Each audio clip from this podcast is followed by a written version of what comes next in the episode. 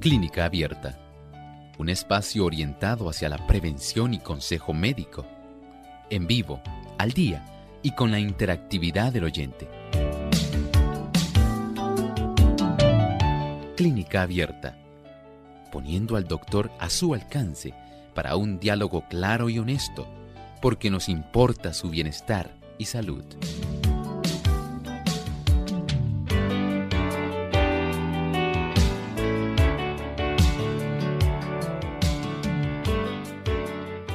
Amigos de Clínica Abierta. Nos sentimos muy contentos de compartir con ustedes en esta edición especial donde usted puede hacer su pregunta. Agradecemos a todos los que ya se encuentran en sintonía de nuestro programa y esperamos que puedan disfrutar de esta edición del día de hoy. Les recordamos nuestras líneas telefónicas a las cuales se pueden comunicar para hacer sus consultas. Desde ya nuestro cuadro está disponible, así que para aquellos amigos que no las conocen, vamos a repasarlas. En Puerto Rico localmente es el 787-303-0101. Para los Estados Unidos, el 1866-920-9765. Para llamadas internacionales libre de cargos, el 787 como código de entrada 763-7100 y el 787 282-5990. También les recordamos que pueden hacer sus consultas escribiendo a través de el Facebook Live. Aquellos que se conectan a través del Facebook Live durante la hora de nuestro programa en vivo, también pueden hacer su consulta y aquellos que nos visitan a través de nuestra página web radiosol.org nuestro chat también está disponible para que puedan ahí escribir sus consultas. Así que desde este momento pueden comenzar a llamar para participar.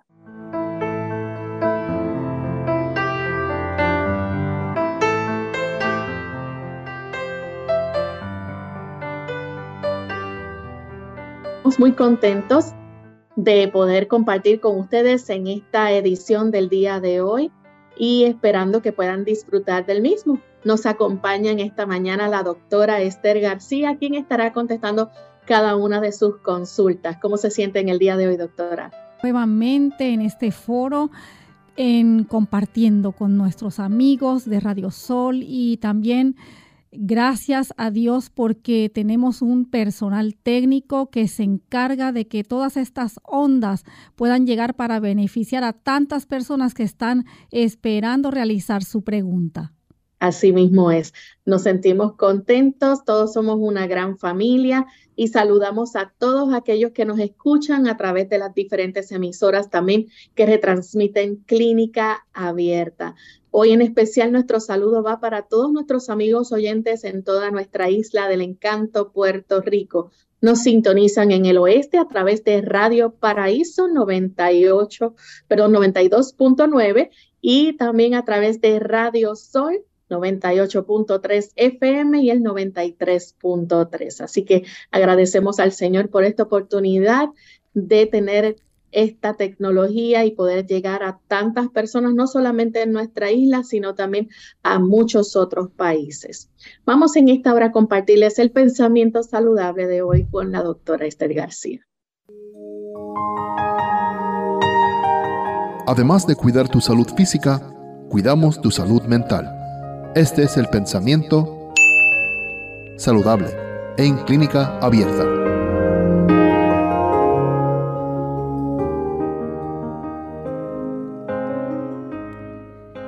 escasa atención se suele dar a la conservación de la salud.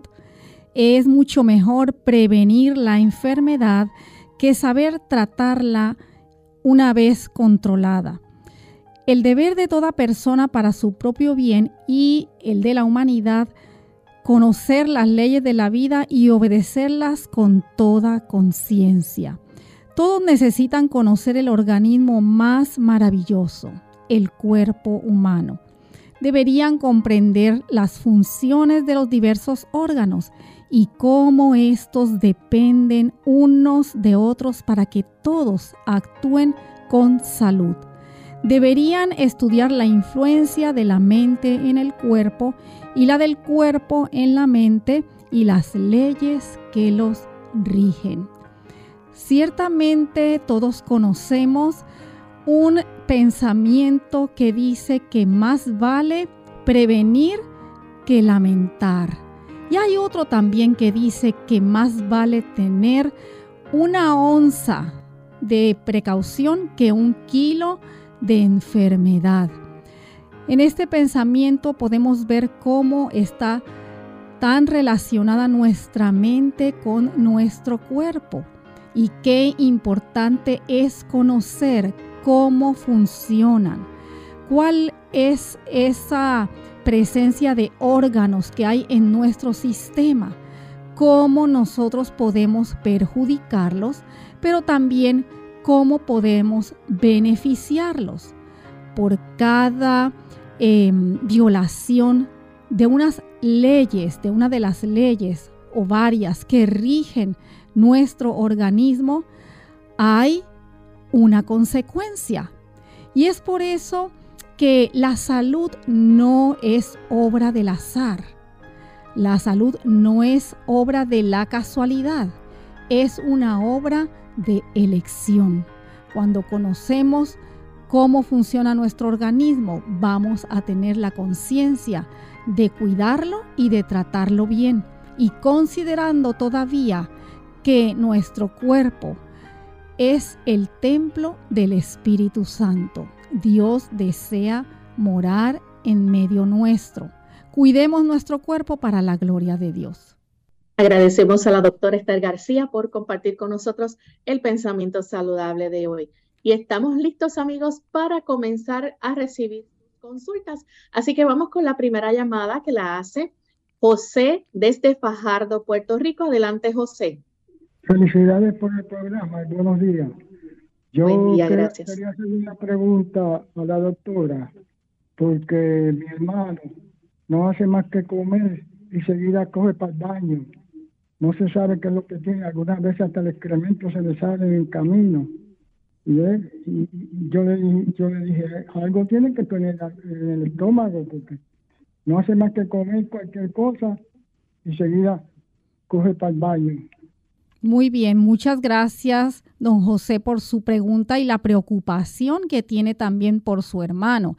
Y cuando ocurre este tipo de situación en la cual hay una urgencia para poder vaciar el intestino o básicamente una incontinencia fecal, pudiéramos decir. Son varias las causas. Una de ellas pudiera ser que su hermano estuviera atravesando alguna situación difícil, alguna situación estresante, donde se entonces estimula el sistema nervioso central, el sistema nervioso simpático, y aumenta esa motilidad intestinal y produce ese vaciado repentino de las heces fecales. Pero hay otras causas también que se relacionan con el sistema nervioso al mismo tiempo y puede ser una colitis eh, o colon, síndrome del colon irritable. También puede él estar desarrollando esta condición. O otra condición puede ser que tenga eh, un prolapso rectal y de esa manera eh, no hay control de ese esfínter anal y por eso se escapa la materia fecal. Es muy importante que él pueda eh, realizarse una revisión, una exploración por su gastroenterólogo para que le realicen una colonoscopía y poder así entonces determinar la causa. Es importante si están siendo inducidos por factores estresantes o del sistema nervioso, que él pueda entonces manejar esa situación para que entonces su intestino pueda eh, trabajar correctamente. Eh, esto ayuda mucho, por ejemplo, el realizar caminatas suaves, sencillas, al aire libre, al sol, relaja y estimula el sistema parasimpático para que él pueda entonces tener ese control de em, anal o rectal. También es importante controlar la dieta. Si él es una persona que está consumiendo alimentos irritantes, por ejemplo, el pique, el jalapeño, ají picante, las pimientas, los clavos, encurtidos, mostaza, vinagre. Estas cosas van a inflamar e irritar esas delicadas mucosas del colon y va a propiciar que el sistema desee o se vea impulsado a eliminar ese irritante y va a producir este tipo de condición. A la vez, eh, también es importante que pueda conseguir carbón activado. El carbón activado ayuda mucho para controlar este tipo de situación donde usted va a diluir una cucharadita del carbón activado en un vaso de 8 onzas de agua y tomar todos los días antes de dormir. Bien, vamos en esta hora a hacer nuestra primera pausa. Cuando regresemos continuaremos entonces contestando más de sus consultas. ¿Quieres vivir sano? El estrés es una respuesta del organismo que pone al individuo en disposición de afrontar situaciones interpretadas como amenazas. En exceso, daña profundamente nuestro cuerpo, mente y relaciones interpersonales. Pero hay cosas que puedes hacer para combatirlo.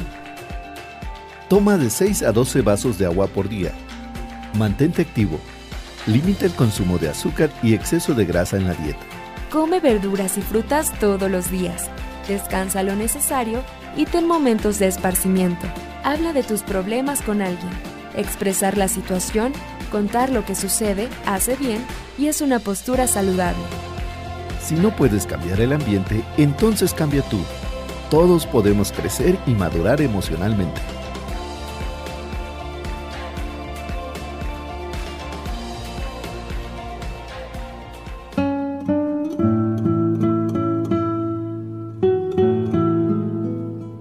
Cualquiera puede observar el día del Señor pero volverlo sagrado se lleva sin duda toda la semana.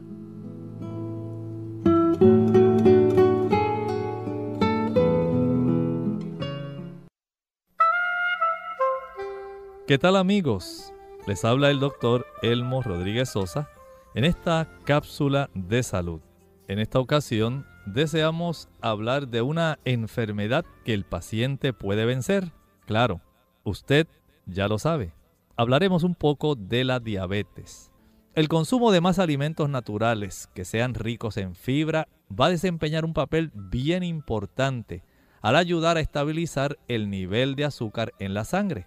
Cuando se consumen alimentos sin su complemento natural de fibra, el nivel de azúcar puede elevarse en la sangre.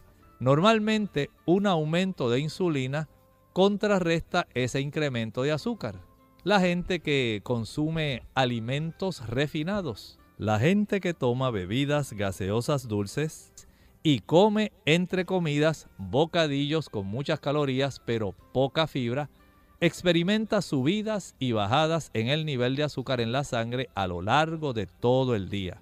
Por otra parte, los alimentos con mucha fibra emparejan estas fluctuaciones del azúcar y estabilizan los niveles de energía el ejercicio físico activo va a producir también una reacción parecida a la de la insulina, digamos en el sentido de que quema con más rapidez el combustible, es decir, el azúcar que está circulando en la sangre y los ácidos grasos. La normalización del peso del cuerpo suele ser suficiente para normalizar el nivel de azúcar. La dieta baja en grasas y alta en fibras influirá en gran medida en este proceso antidiabético como también el ejercicio habitual. El porcentaje de diabéticos en grupos seleccionados ha aumentado constantemente. Por ejemplo, la tasa de diabetes en el grupo de personas de 45 a 54 años ha aumentado de 1% en el 1950 a un 7% al final del siglo lo que indica un incremento del 700%. ¿Y sabe algo? Usted no tiene que ser de ese grupo en las estadísticas. Usted puede hacer lo que hemos mencionado para que usted sea excluido y salga de las estadísticas precisamente del porcentaje de diabéticos. Que el Señor le ayude y tome usted en cuenta estos consejos. Unidos con un propósito, tu bienestar y salud. Es el momento de hacer tu pregunta llamando al 787-303-0101 para Puerto Rico, Estados Unidos 1866-920-9765 y llamadas internacionales al 787-763-7100 o al 787-282-5990. Clínica Abierta, trabajando para ti.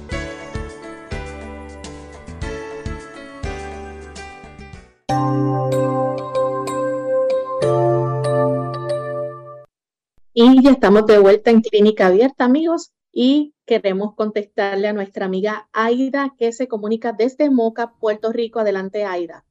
Bien, buenos días. Buenos días. Buen día. Mira, van cuatro meses que fui operada de una este, fisura crónica en el ano, porque sangraba mucho en la excreta, pero que todavía, este, después de operada, sigue sangrando en la excreta. No sé a qué se debe yo quiero que la doctora me dé alguna sugerencia o que ella me pueda decir, porque se está siguiendo el tratamiento como es, pero no hemos visto ningún efecto. Gracias, Dios le bendiga. Muchas gracias, Aida, que nos habla desde Moca. Este tipo de fisuras en el área anal son comunes en aquellas personas que padecen de constipación o de estreñimiento donde el material fecal es bastante grande y bastante duro, que entonces al pasar por esa zona, entonces esa delicada mucosa tiende a inflamarse y a abrirse. Son heridas rectales muy molestas y como usted lo menciona, que sangran frecuentemente es importante considerar el tipo de dieta que usted está utilizando, en la cual, como mencionamos anteriormente, debe de ser em, que no sea inflamatoria, que no sea irritante. Así que todos aquellos factores irritantes deben de eliminarse de su alimentación si usted quiere ver progreso en ese aspecto y que pueda cerrar esa fisura.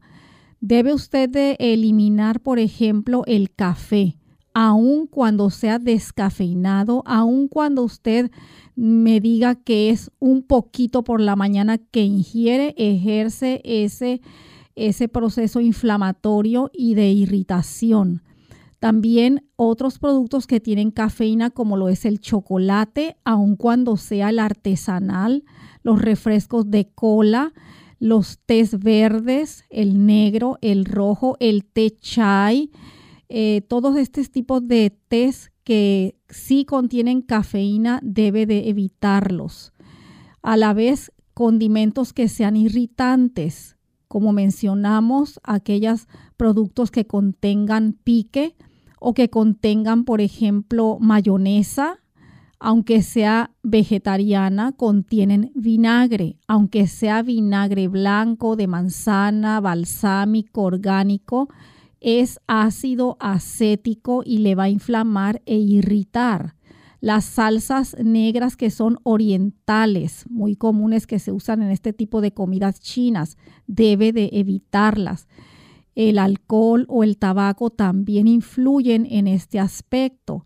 Pero para poder tener un colon saludable, no solamente evitar alimentos irritantes, sino que usted debe de tomar adecuada ingesta de agua pura entre comidas, de 8 a 10 vasos aproximadamente si usted no padece de ninguna condición cardíaca o renal. Debe de también de ejercitarse. Esto activa la motilidad intestinal y permite que su intestino vacíe de una forma fácil y adecuada. Ciertamente, aunque usted ya ha sido intervenida y la fisura continúa eh, abierta y contribuyendo para que sangre, Hay procesos eh, recientes, innovadores que se están utilizando con mucho éxito y es el de que su gastroenterólogo o proctólogo pueda aplicarle inyecciones de Botox. La siguiente consulta la hace entonces Irma de Moca. Adelante Irma con la pregunta, le escuchamos.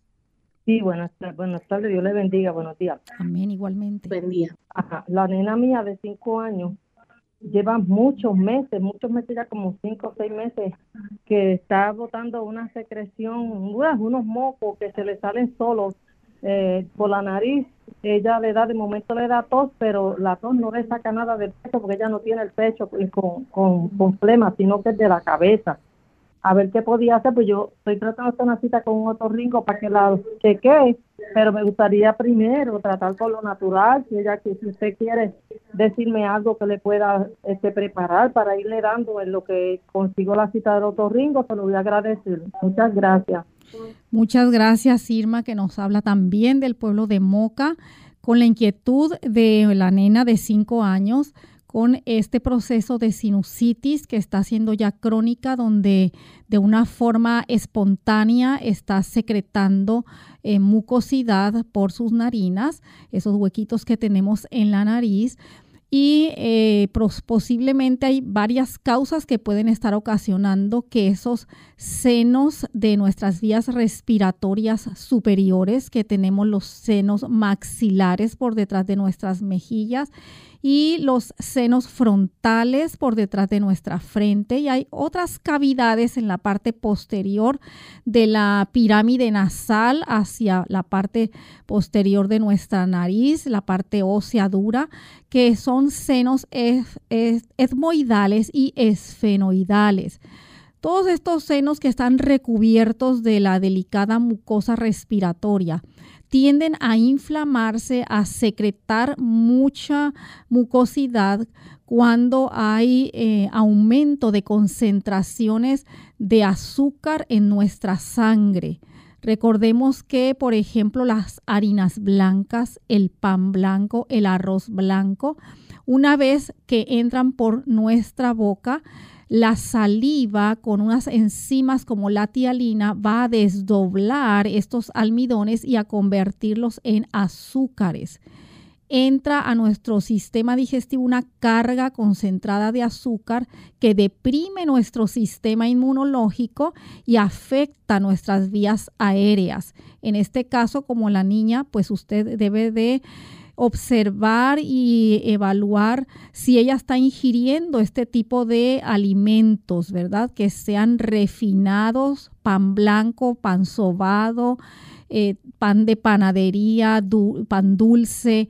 Estas cosas deben de evitarse y deben de ayudarla para que ella consuma alimentos integrales, su avena integral, su arroz integral, su pan integral es muy importante y evitar el darle a la niña que sean alimentos cargados en azúcares, dulces, paletas, bombones, chocolates, pastelillos, todas estas cosas jugosas, aunque sean naturales, deben de evitarse para que ella eh, no esté produciendo este tipo de mucosidad. Ella necesita una dieta amucosa y esa dieta amucosa que no produzca mucosidad es una dieta libre de productos lácteos como la leche, el queso, la mantequilla, el yogur. Todas estas cosas le van a propender para aumentar la producción de esas secreciones nasales que no solamente usted las observa que salen al exterior por su nariz, sino que también seguramente pueden estar descendiendo a través de su orofaringe y esto es de riesgo porque pueden desencadenarse trastornos respiratorios como por ejemplo el asma y la tos como usted me dice que ya está presentando. Es importante también que la niña pueda exponerse al aire libre y a la luz solar. Hacer lavados, por ejemplo, puede conseguir en una farmacia convenientemente un frasco de solución salina y entonces exprimir con un pistero que ya mismo trae el, el, frasco, que lo trae incluido, y puede entonces vaciar una porción en cada fosa nasal y de esta manera esta solución salina permite no solamente limpiar esos senos paranasales, sino también reducir la inflamación. La siguiente consulta la hace en este momento un anónimo desde Humacao, Puerto Rico. Adelante con la pregunta, anónimo, le escuchamos. Gracias, gracias, gracias. Es que una dama que tiene hemoglobina en 9, entonces el doctor le recetó una, una pastilla, vamos a decir, de, de viejo. Y ahora dio otro estreñimiento. Muchas gracias. Muchas gracias por su pregunta y también por su preocupación por esta dama que ciertamente requiere hematínicos para que pueda subir esos niveles de hemoglobina, aunque le deseo informar que es muy importante saber la causa. Seguramente pues el médico le ha hecho estudios y ha determinado que es una deficiencia de hierro por el, el medicamento que le ha recomendado. Y el hierro, pues claro que sí, tiene esa tendencia eh, específicamente si es sulfato ferroso, va a tener esa tendencia de provocar disminución de esos movimientos intestinales y provocar entonces estreñimiento.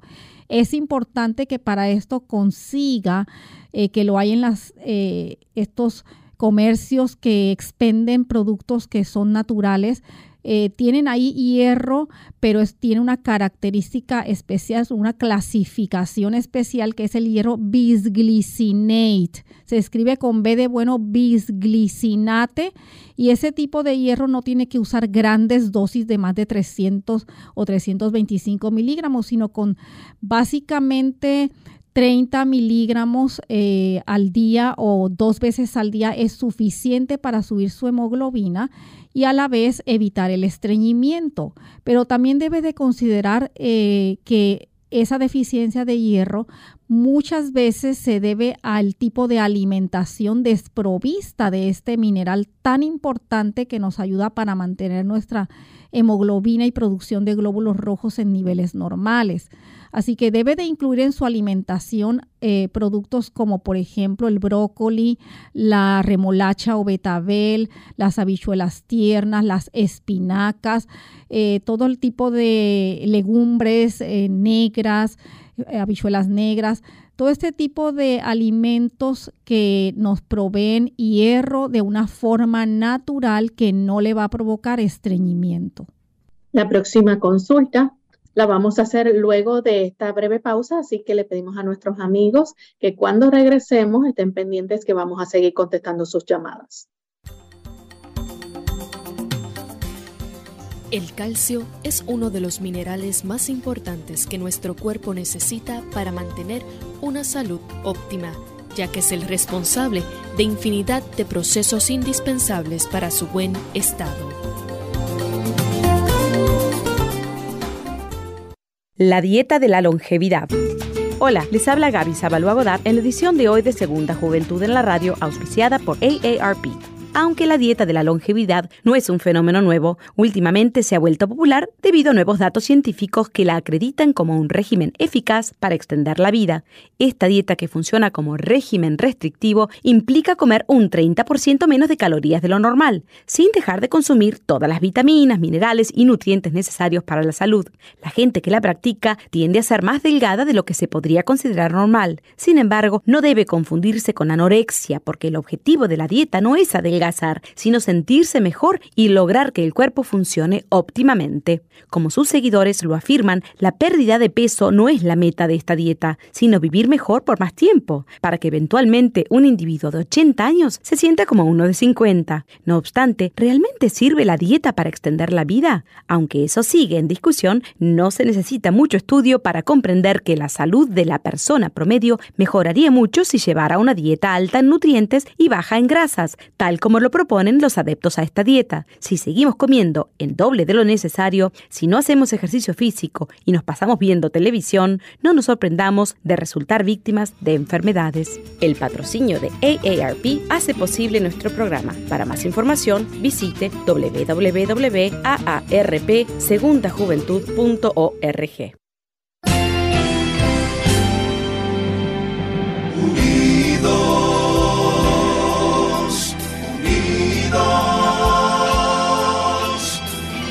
Hacia el cielo siempre unidos, unidos, unidos en la testificación de la verdad,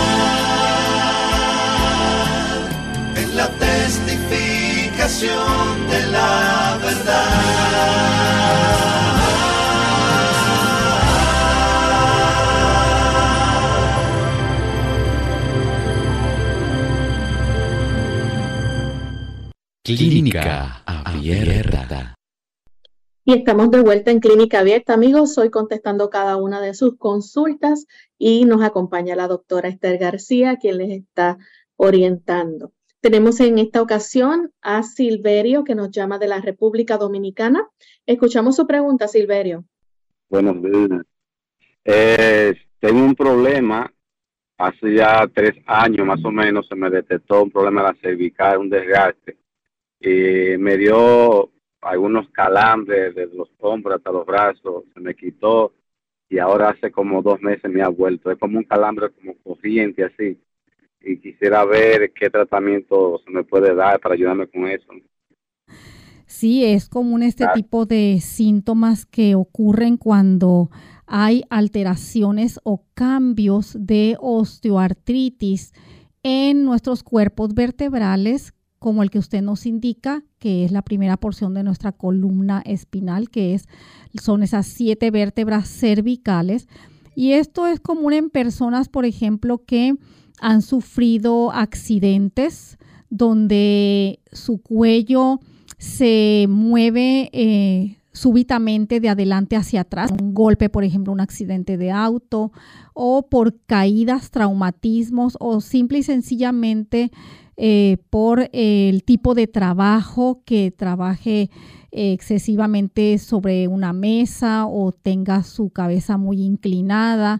Eh, puede ocurrir cambios también por la alimentación, una dieta que tenga o genere un pH muy ácido, donde hay pérdida de la masa ósea, contribuye para que estos delicados cuerpos vertebrales eh, donde, ¿verdad? Por el centro pasa nuestra médula eh, espinal y a la vez eh, emergen raíces nerviosas ah, que inervan parte de nuestra porción inferior de nuestra cabeza, de nuestro cuello, de nuestros brazos.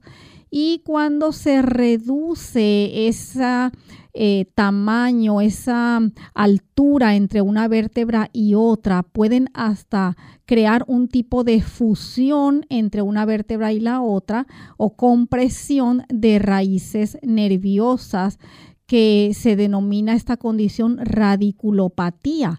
Y esto provoca un exceso de dolor intenso y puede dar estos síntomas neurológicos como usted menciona, calambres, pueden surgir como eh, si fueran transmisiones eléctricas o puede ser hormigueo o adormecimiento.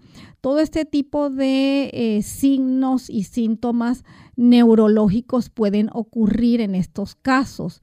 Es importante que sí eh, sea evaluado con estudios que son especializados, por ejemplo, como un MRI o resonancia de imágenes eh, es importante para verificar si hay este tipo de daño y qué tan extenso es.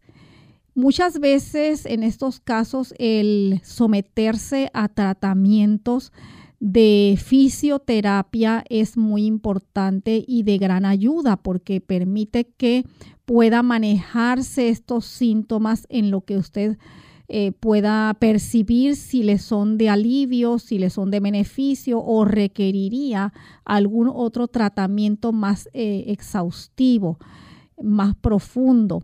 Pero en este tipo de tratamientos fisioterapéuticos aplican una especie de ondas eh, que de calor profundo que ayudan mucho para beneficiar y evitar este tipo de condición y de molestia. También hay personas que pueden responder eh, activando esa circulación nerviosa con la administración de vitaminas del complejo B, particularmente la vitamina B1, la vitamina B6. Es importante eh, el administrarlas y la vitamina B12 que pueden contribuir para que se reduzca esa inflamación y a la vez se active esa irrigación y conducción nerviosa y ceda este tipo de síntomas y usted pueda entonces estar más funcional durante el día. La siguiente consulta la hace entonces Maciel de Estados Unidos. Maciel, escuchamos la pregunta. Bienvenida. Eh, muy buenas, muy buenos días. Buenos días. felicidades por su programa y bendiciones para cada uno de ustedes. Igualmente. Gracias. Mi pregunta es, eh, ¿qué se le recomienda a una persona con niveles de presión arterial alta, o sea, hipertensa? Eh, se le ha dado la medicación día tras día, pero eh, los niveles de presión no bajan, se mantienen en ciento, hoy estuvo en 150 100, pero anteriormente ha estado más alta. Entonces, ¿qué se le recomienda para bajar los niveles de presión? Otra pregunta es, hace varios días atrás, eh, le bajó la presión fueron a emergencia y la presión la tenía sumamente bajita. Y después de ese, después de ese día, es que ha estado manejando esos niveles de presión alta.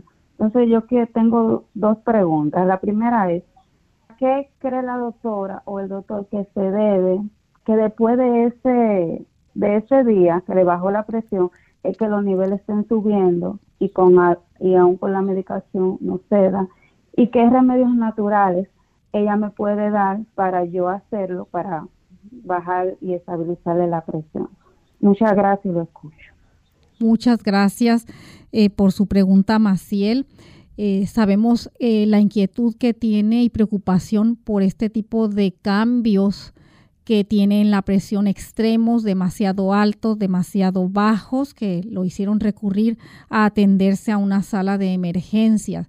Y también queremos decirle que hay varios elementos que pueden estar contribuyendo para que esto ocurra. En primer lugar, debemos de considerar el tipo de alimentación que él está ingiriendo y se debe de evitar todos aquellos productos que sean procesados, que vengan en caja, en paquete, que vengan em, ya preparados simple y sencillamente para que usted los meta al horno. Todo este tipo de productos eh, que son confeccionados previamente industriales tienen una cantidad exagerada de sodio. Y esto es un elemento que contribuye para que usted mantenga sostenidamente esas cifras de la presión tanto sistólica como diastólica elevadas. Así que le recomendamos una dieta sencilla, preparada en casa, no fuera del hogar, porque no tiene el control de que pueda manejar esas concentraciones de sodio, no solamente eh, la sal, ¿verdad? Que es cloruro de sodio, sino también alimentos confeccionados de repostería como son eh, pastelitos, eh, donas, mallorcas, todo este tipo de bollería está confeccionada con bicarbonato de sodio, por eso es que usted los ve esponjaditos. Y todo esto va a contribuir ese sodio para que usted mantenga descontroladas esas cifras de la tensión arterial. Otra condición es sus niveles de colesterol deben de estar controlados. Cuando los niveles de colesterol, particularmente la lipoproteína de baja densidad, está elevada, esto va a contribuir para que eh, en la parte interna, en la íntima de las arterias, se inflame y cree el depósito de la placa de ateroma, cree la condición de arterioesclerosis que va a contribuir para que sus arterias se endurezcan. Al endurecerse, la presión sanguínea se va a mantener elevada.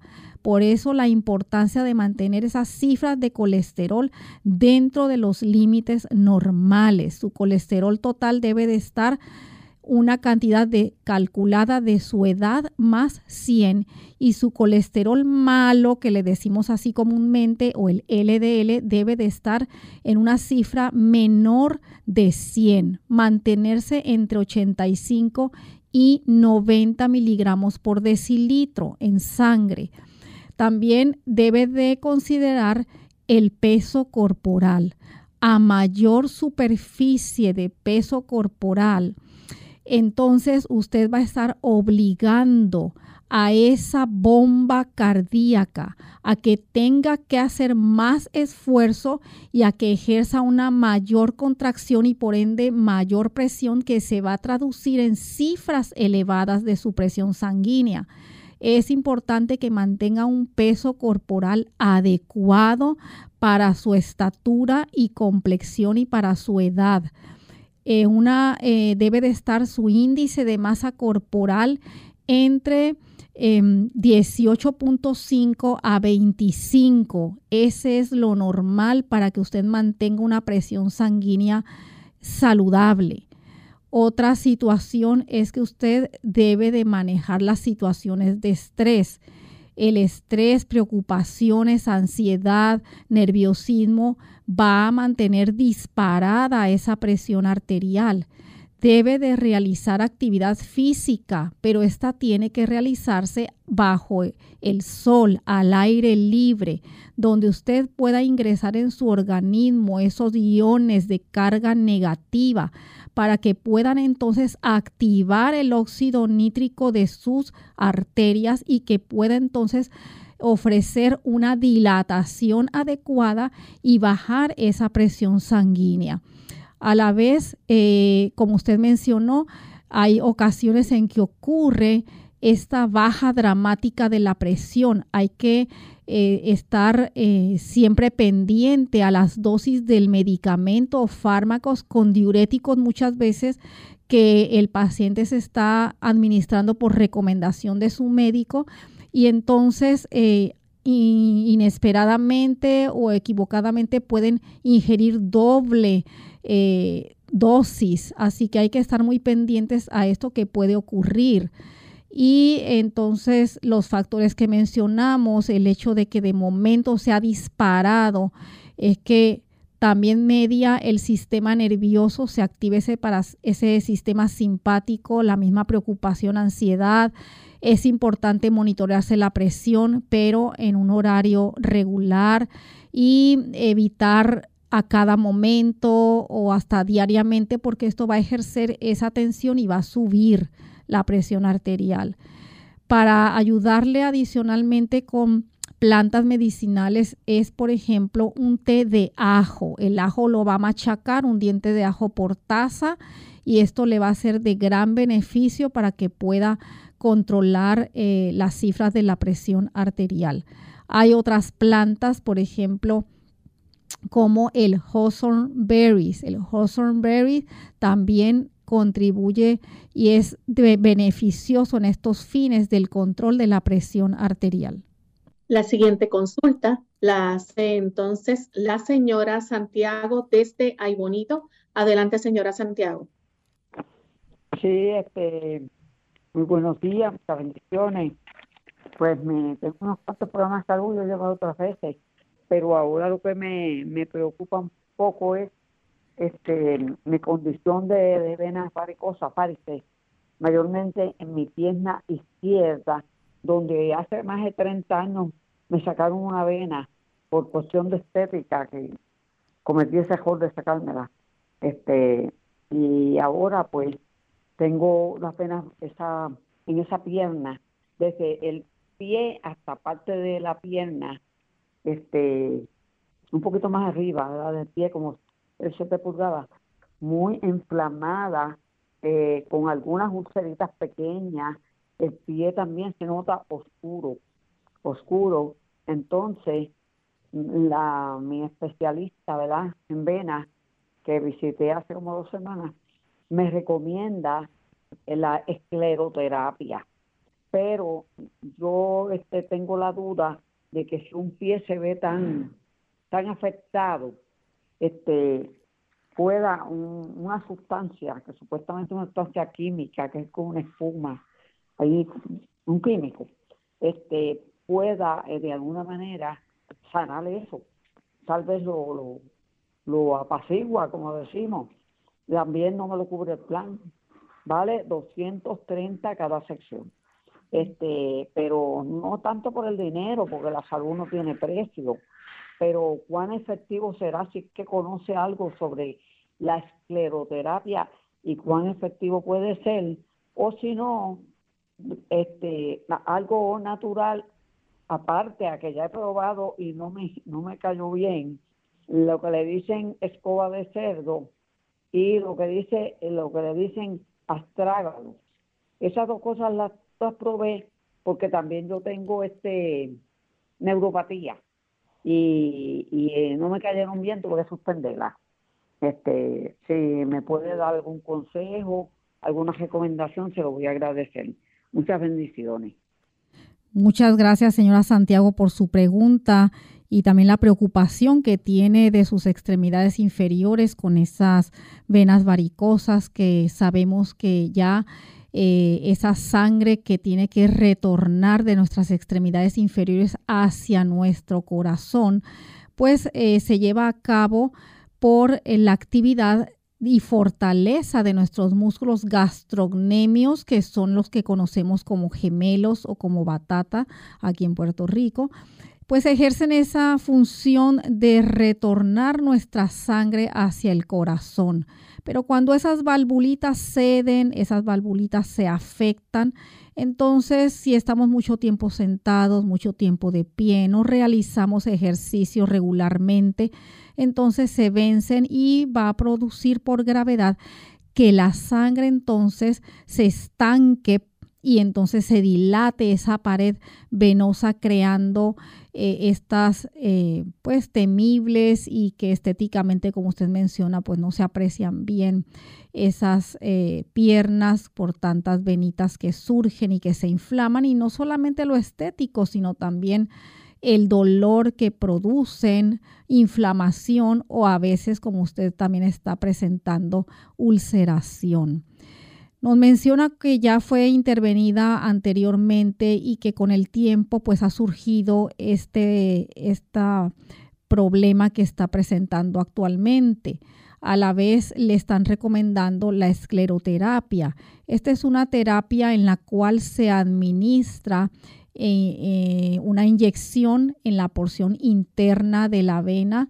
Es un líquido el cual produce una irritación extrema dentro de la vena y la contribuye para que se cierre esa vena. Esa irritación permite que esa se ocluya esas venitas y la persona dice que lindo, no las tengo ya, pero es que esa solución la, la irritó y provocó que se ocluyera básicamente todo el trayecto de esas venitas o eh, microcirculación que estaba provocando ese aspecto estético que no queremos ver.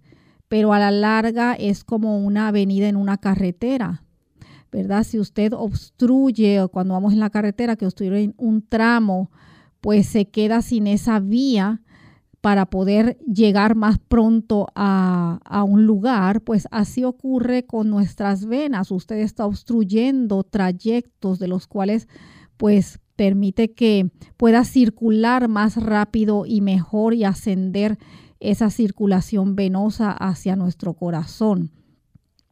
A la larga va a ocurrir lo mismo que usted está ahora con esta complicación si cierra este, vías alternas eh, de estas venas, aunque por lo general, como son superficiales, le dicen pues ya no, no están funcionales, pero sí pueden ocurrir este tipo de complicaciones de inflamación y ulceración superficial. Es importante en este caso, primero, que usted corrija y mantenga un peso ideal. El sobrepeso contribuye para congestionar nuestra corriente circulatoria en nuestras extremidades inferiores y entonces se va a empeorar el problema, menos retorno venoso. Eh, eh, otro es activarse hacer, realizar ejercicio para activar esa circulación de manera que fortalezcamos. Si usted trata de contraer, contracturar ese músculo de nuestros gemelos, de la pantorrilla, y usted trata de contraerlos y está muy flácido, pues ese músculo no está haciendo su función. Por lo tanto, amerita realizar caminatas diariamente activas para fortalecer ese músculo y sea el que le ayude para que esa circulación venosa mejore. Es importante también de manera externa y secundaria activar esa circulación durante su baño. Usted está em, friccionarse con una toallita de algodón en sentidos eh, de arriba hacia abajo y en sentido inverso para activar esa circulación de sus extremidades o realizar técnicas de hidroterapia de contrastes muy efectiva donde usted va a sumergir en dos cubetas, va a tener agua caliente, tibia caliente sin quemarse y en otra agua con hielo y va a sumergir tres minutitos en el agua tibia calientita y un, un minutito en el agua con hielo y eso lo hace por cinco veces hasta dos o tres veces al día. Va a ayudar para que esas paredes venosas puedan eh, estar saludables. El eh, administrarse el, em, rutina, por ejemplo, y bioflavonoides fortalecen esa pared venosa y plantas como el Butcher's Broom le va a ayudar para ese retorno venoso que sea saludable. Bien, agradecemos a la doctora Esther García por haber compartido con nosotros en esta edición de preguntas. Se nos ha acabado el tiempo, amigos, así que agradecemos a todos aquellos que estuvieron en sintonía, los que lograron hacer las consultas. Esperamos que puedan tener éxito con el tratamiento de las mismas y aquellos que no se les pudo contestar, le exhortamos a que la próxima semana nuevamente nos sintonicen el próximo martes y puedan hacer su pregunta. Vamos a finalizar entonces con este pensamiento bíblico. Y lo encontramos en el libro del Nuevo Testamento, Primera de Corintios 3, 16 y 17. Y dice así, ¿no sabéis que sois templo de Dios y que el Espíritu de Dios mora en vosotros? Si alguno destruyere el templo de Dios, Dios le destruirá a él porque el templo de Dios, el cual sois vosotros, santo es. Que el Señor nos ayude para estudiar cómo está conformado este cuerpo que le pertenece a Él y que Él lo considera y nosotros debemos hacerlo también como el templo del Espíritu Santo para que podamos entonces permitir que Él obre en nuestras vidas para hacer su voluntad, agradarle y honrar su santo nombre. De esta manera nos despedimos de todos, esperando que puedan sintonizarnos en la siguiente ocasión y agradeciendo a nuestro equipo técnico que hicieron posible esta transmisión, a David Rivera y al señor Arti López también en el control. Así que y la doctora Esther García. Esperamos verla nuevamente pronto. Será entonces hasta la próxima. Hasta la próxima.